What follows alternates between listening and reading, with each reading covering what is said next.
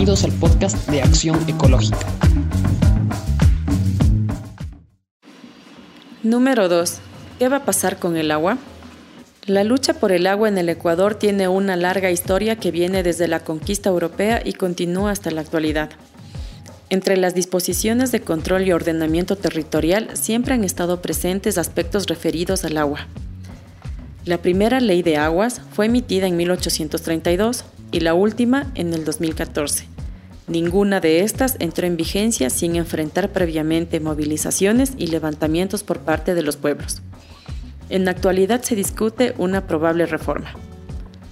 En nuestro país hay más de 10.000 sistemas comunitarios de agua habilitados para consumo humano y de riego que involucran a unos 4 millones de personas, es decir, el 20% de la población nacional, e incluyen a las nacionalidades y pueblos que conservan los bosques y con ello alimentan los ciclos vitales del agua.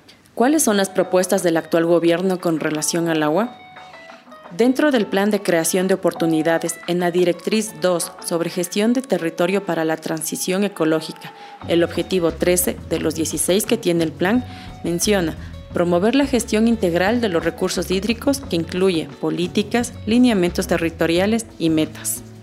Si bien se utiliza un lenguaje que hace referencia a términos como proteger, generar, recuperar, conservar, gestionar y hacer un uso sostenible de los recursos hídricos, en las metas se enfatiza sobre el incremento de las autorizaciones para uso y aprovechamiento del agua, de las superficies de riego y drenaje, las áreas de protección hídrica, el acceso al agua apta para consumo humano, sin especificar cómo, dónde y con qué sectores se llevará a cabo estas acciones.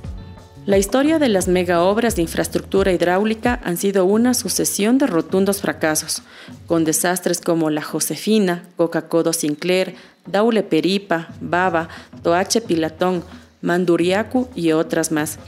Entonces, ¿por qué se construyen?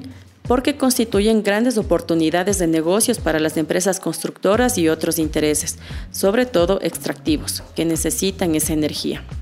Como por ejemplo cabe mencionar el caso de la pequeña central hidroeléctrica Hidrotambo, de 8 megavatios de capacidad instalada y las más de 100 comunidades que viven aguas arriba de la infraestructura y que ya no tienen acceso al agua porque la empresa demanda la totalidad del caudal de la cuenca del río Dulcepamba en la provincia de Bolívar. No aprendimos nada de los errores Ahora con el lema de las oportunidades se anuncia volver a repetirlos. Quieren seguir construyendo más centrales hidroeléctricas a pesar de que usamos solo un 60% de la capacidad instalada de las ya existentes.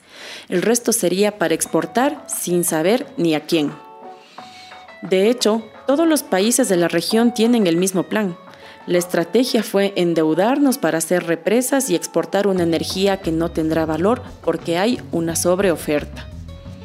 Mientras nos quedamos sin los ríos, amenazamos nuestra capacidad de producción de alimentos y precarizamos aún más a las comunidades, sobre todo las rurales del país.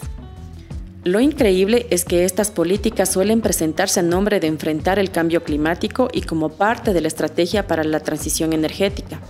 Sin embargo, numerosos estudios han demostrado que las represas empeoran los problemas del clima y que el propio calentamiento global causa caídas en la generación de energía hidroeléctrica por las sequías. Así, en pocas décadas estas obras resultarán inservibles. En el país, más del 70% de volumen de agua concesionado es para la generación de electricidad.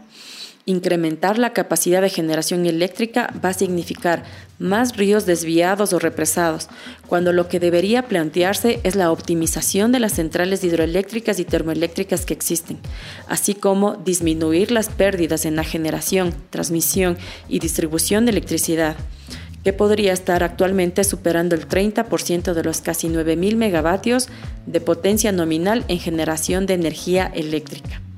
Los proyectos hidroeléctricos interrumpen el cauce del agua y provocan gigantescos desastres en el mundo entero.